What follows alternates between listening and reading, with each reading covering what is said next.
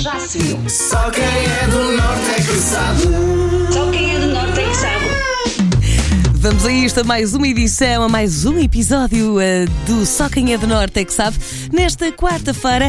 Ora bem, a expressão de hoje tem tudo a ver quando nós pedimos a alguém para ter mais calma. Ah, pois é, oh, oh, oh, oh, acho que estás a ir longe demais, quer num comportamento ou até mesmo uh, num comentário, não é? Numa conversa.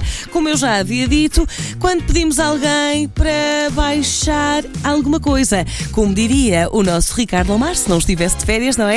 Baixar a nananã. Vamos ouvir por cá através do WhatsApp os palpites que chegaram e ainda bem dos melhores ouvintes do mundo. E começamos pela nossa Marta Dias. Bom dia, Marta. Bom dia, Nova Era, bom dia, querida Débora Oh, então, a expressão de hoje do Só Quem é do Norte é que sabe é vê lá se baixas a bolinha.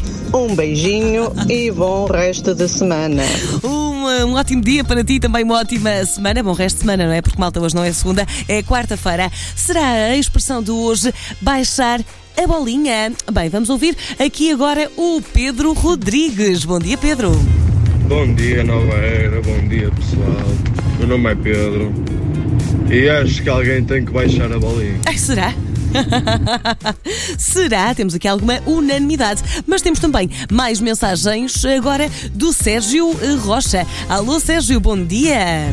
Olá, bom dia, Nova Era e ouvintes. Hoje é dia de toda a gente baixar a bola. Bom dia obrigado. Lá está, não é? Temos aqui duas versões, mas que na verdade pode ser só uma.